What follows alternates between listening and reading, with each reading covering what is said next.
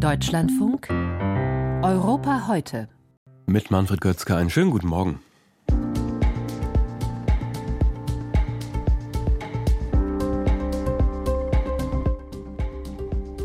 Deutschland hat es mal wieder gemacht. Beim EU-Lieferkettengesetz wird sich die Bundesregierung enthalten, obwohl es längst einen mühsam verhandelten Kompromiss auf EU-Ebene gibt. German Vote wird dieses Gebaren in der EU spöttisch genannt. Ob die Ampel so dem Ruf Deutschland schadet, besprechen wir gleich mit dem Europaabgeordneten René Repasi. Außerdem geht es in die Slowakei. Da will der Premier Robert Fico Strafen für Korruption senken. Ein Mann, der schon mal wegen Korruptionsskandalen zurücktreten musste.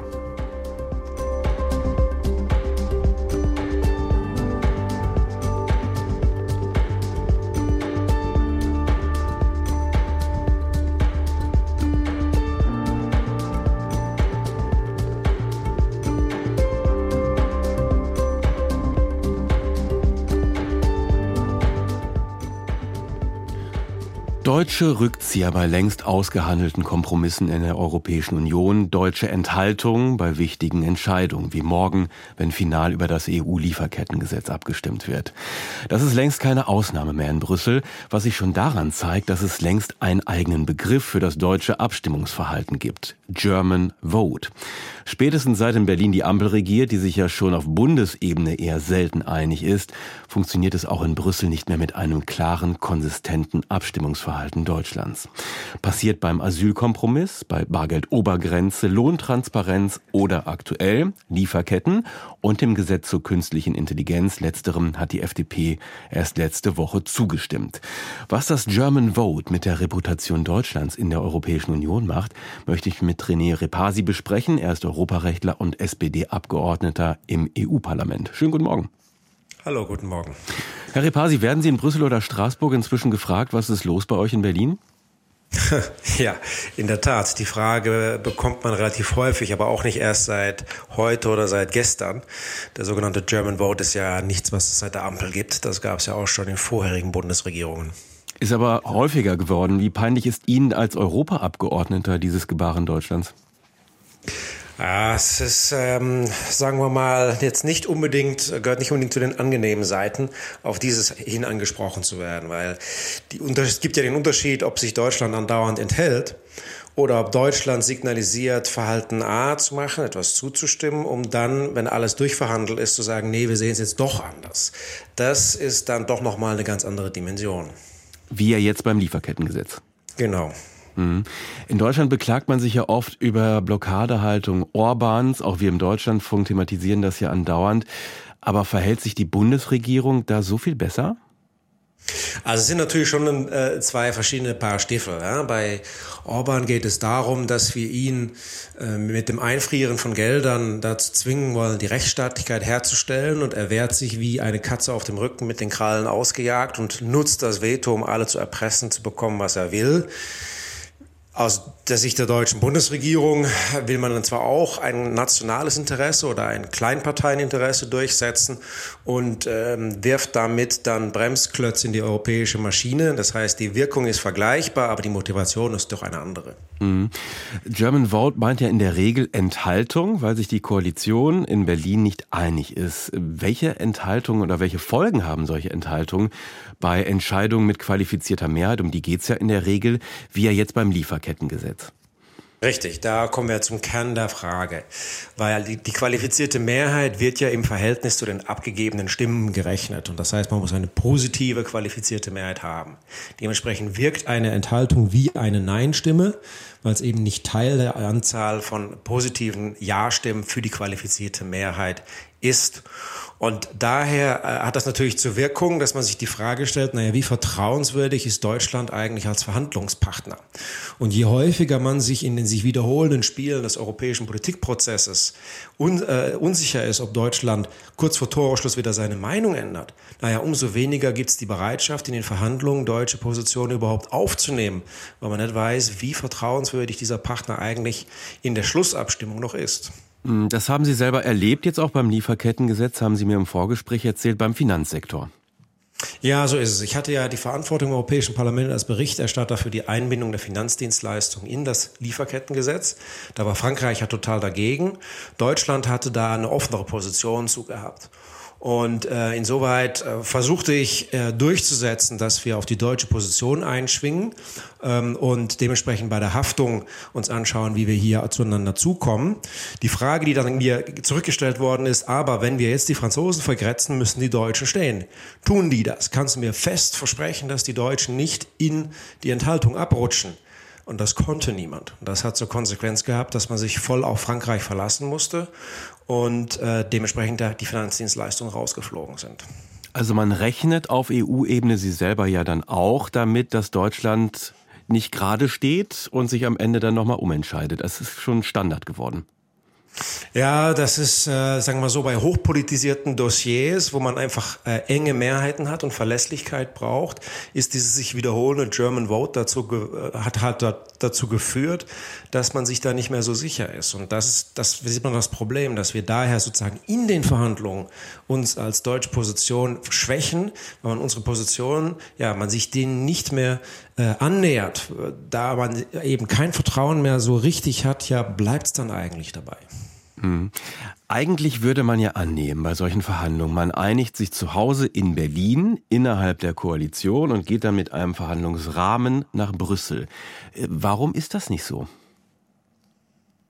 Ja, da stellen Sie jetzt eine sehr gute Frage. Ich sitze hier ja in Brüssel und in Straßburg und beobachte das insoweit auch von außen. Ich sehe, dass die inter, bundesregierungsinternen Verfahren wohl etwas komplex sind, aber ich glaube, dass das, wenn es nur an Verfahren liegt, bekäme man das in den Griff. Ich habe mir den Eindruck, dass hier die deutsche Zustimmung zu europäischen Gesetzen in das deutsche Wahlkampfgetöse reingezogen wird. Man, äh, und man hier auf der nationalen Bühne mit einem sehr kurzfristigen Erfolg gefallen möchte, damit aber halt mittelfristig und langfristig äh, dem deutschen Ansehen in der Europäischen Union schadet.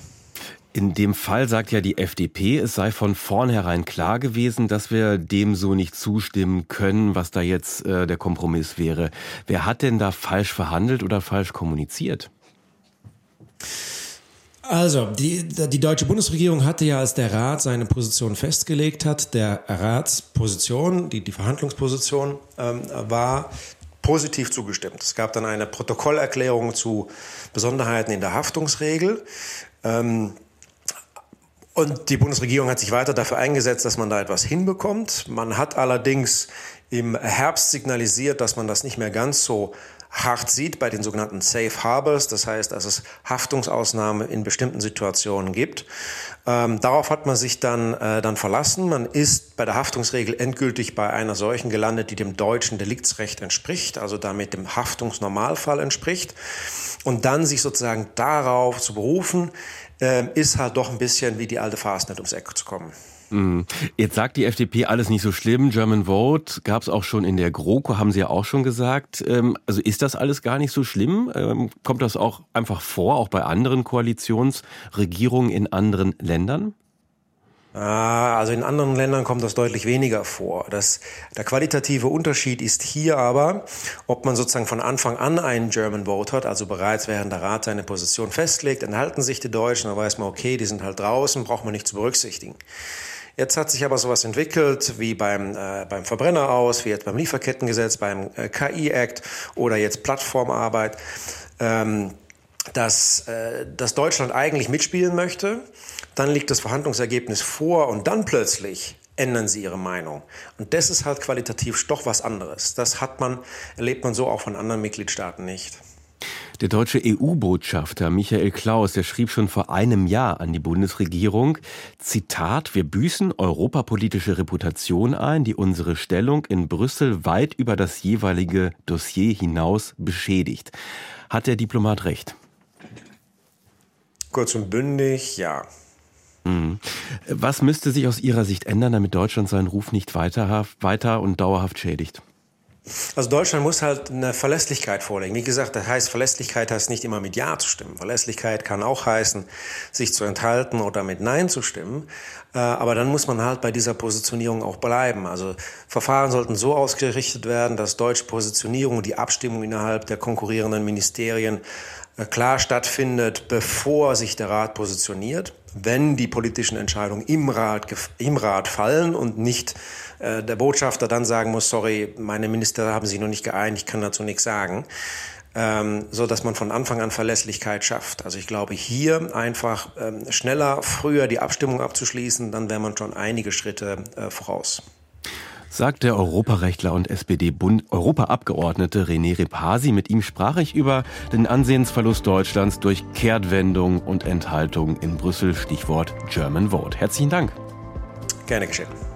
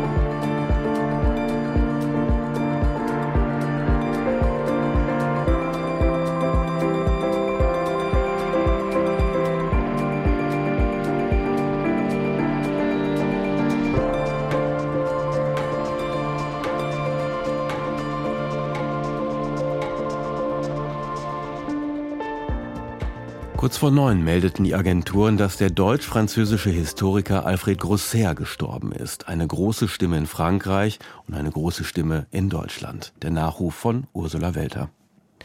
Ich bin ein echter Franzose. Alfred Grosser, der Mann, der deutsch-französische Geschichte geschrieben hat. Der Mann mit dem spitzbübischen Lachen, dem scharfen Verstand, der wortgewaltige, freundliche Intellektuelle, dessen Sätze voller Ideenreichtum waren als Sohn jüdischer Eltern am 1. Februar 1925 in Frankfurt am Main geboren.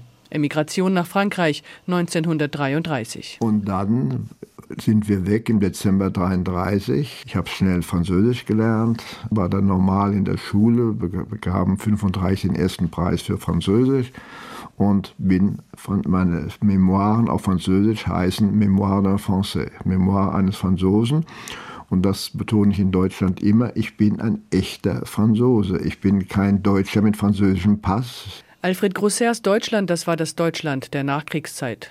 Mein Deutschland lautet der Titel eines der vielen Bücher aus der Feder des Franzosen.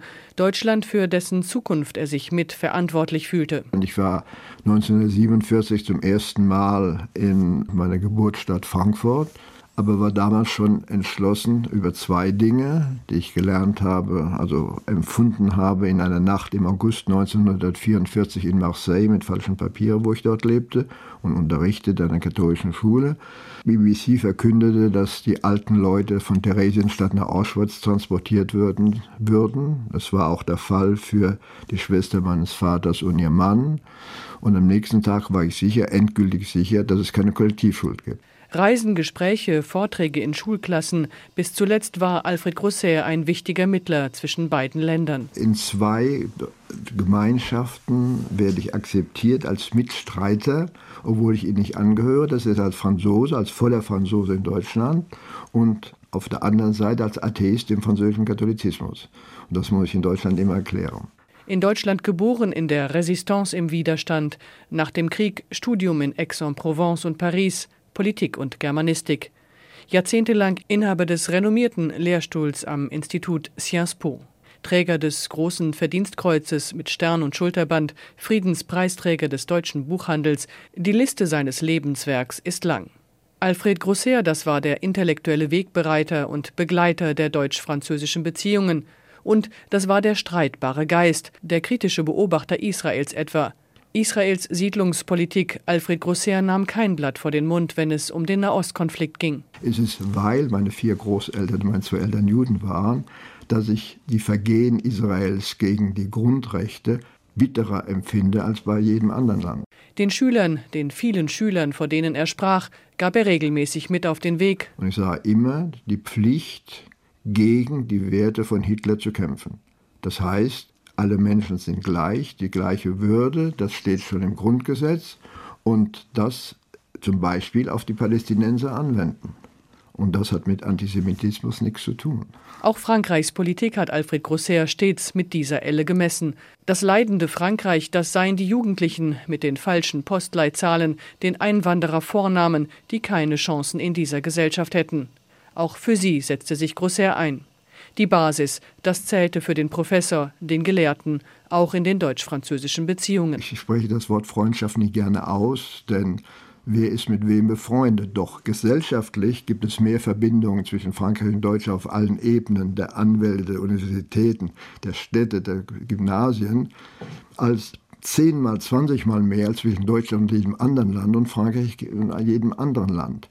Das genügt nicht, um Europa zu machen, aber diese menschliche Infrastruktur war immer gegenwärtig, wenn es auch politische Krisen gab. Die menschliche Infrastruktur, Darauf setzte Alfred Grosser, nicht auf die Symbole der Politik, die er zudem oft für falsch gewählt hielt. Adenauer und de Gaulle in der Kathedrale von Reims schön, äh, Mitterrand und Kohl in Verdun sehr ergreifend, Frau Merkel und Sarkozy am Arc de Triomphe am 11. November schön, alles falsch, alles Symbole des Ersten Weltkrieges. Beim Zweiten Weltkrieg hätte man sich in Dachau treffen müssen. In Dachau, wo Franzosen und Deutsche gemeinsam gefangen gewesen waren. Der Schreibtischstuhl vor der prall gefüllten Bücherwand im Studierzimmer von Alfred Grosser im 15. Stadtteil von Paris bleibt nun leer.